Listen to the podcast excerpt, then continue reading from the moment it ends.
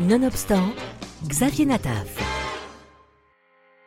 C'est l'histoire en bande dessinée d'une femme remarquable, d'une figure du XXe siècle, d'une combattante dont nous allons parler aujourd'hui.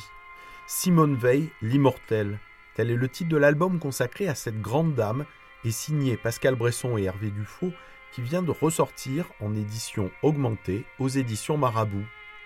Un album né de la volonté farouche de son scénariste Pascal Bresson de faire découvrir aux jeunes générations le combat de cette femme d'exception raconter une histoire sur une dame aussi importante, parce que pour moi c'est la plus grande dame, euh, on ne peut pas se tromper, on ne peut pas avoir de coquille. Donc j'avais vraiment cette impréhension en me disant, j'ai peut-être fait une erreur. J'avais écrit au préalable euh, un courrier pour expliquer ma démarche, pourquoi je voulais faire ce livre, et notamment insister sur euh, les jeunes générations, parce que nous, on est des adultes, nous devons montrer l'exemple aux jeunes.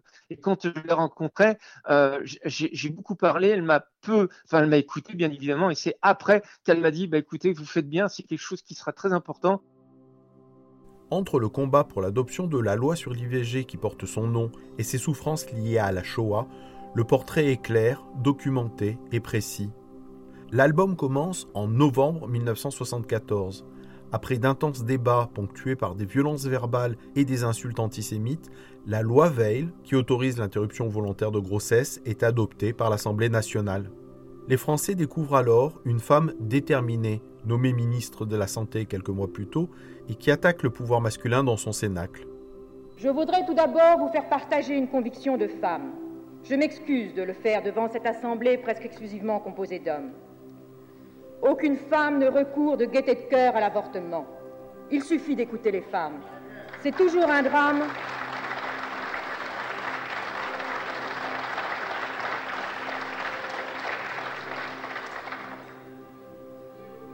C'est toujours un drame, cela restera toujours un drame.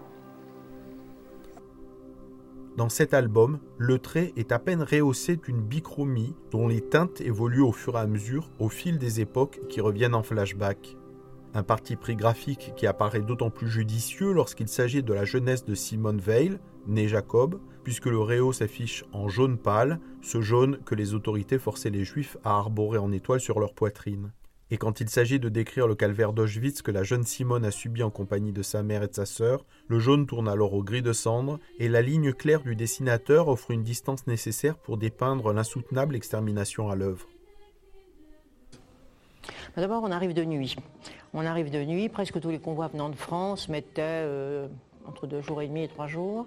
Euh, on arrivait épuisé, euh, en même temps très, très angoissé, très stressé, mais surtout épuisé on n'avait pas eu à boire, on avait très mal respiré, on avait très mal dormi puisqu'on était dans des wagons euh, à bestiaux où on était une centaine entassés les uns sur les autres, des enfants qui, pleuraient, des vieillards en très mauvais état, de grands malades.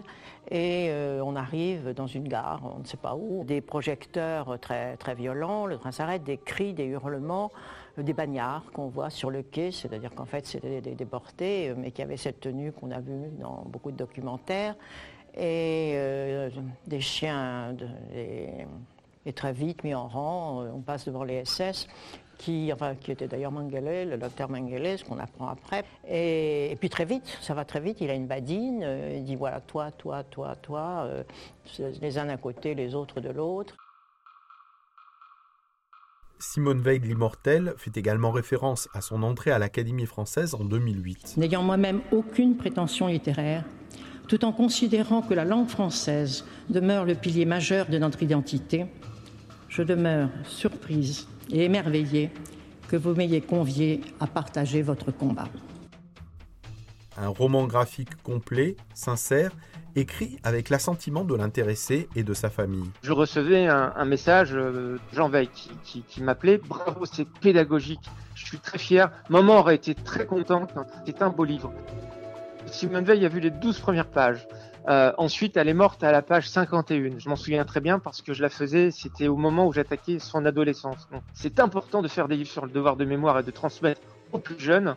Eh ben, c'est mon rôle à moi, c'est d'aller auprès des jeunes et de leur expliquer.